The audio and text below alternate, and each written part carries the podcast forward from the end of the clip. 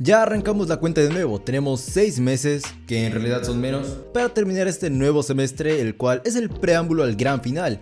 Y el semestre en el cual te acuerdas que ya han pasado dos años desde que empezaste esta locura.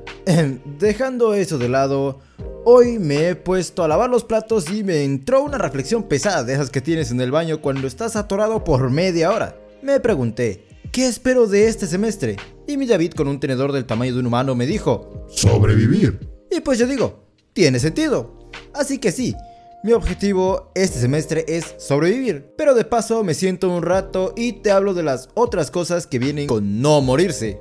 En primer lugar tenemos, no, no lo digas, Tener clases presenciales. Bueno, eso era lo que esperaba en septiembre del año pasado. A esas alturas del partido ya me dije a mí mismo que se nos va a ir Chabelo el Inmortal antes de que vuelva a pisar un salón de clases. Entre cosas que sí son reales, puedo decir que cuando veo mi Cardex, la única materia que me llama la atención es programación, y de hecho diría que es la única materia que realmente me llama la atención en este semestre. Por otro lado tenemos cálculo diferencial, con el cual me llevo como chile habanero mexicano, ese amor-odio que a pesar de que te haga daño, lo quieres. No espero que esta materia sea fácil, más bien lo contrario. Pero de cualquier forma sé que la voy a disfrutar porque amo las matemáticas. Supongo que también espero que no dejen tarea para el fin de semana porque voy a estar ocupado con muchas otras cosas y la verdad eso de hacer tarea para el sábado se me hace medio mala onda.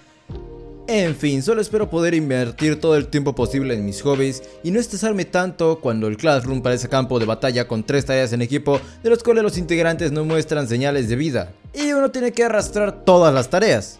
Espero todos se encuentren bien, usen su cubreboca, no salgan a la calle si no es necesario. Y como siempre, soy David España y me despido por esta ocasión. ¡Adiós!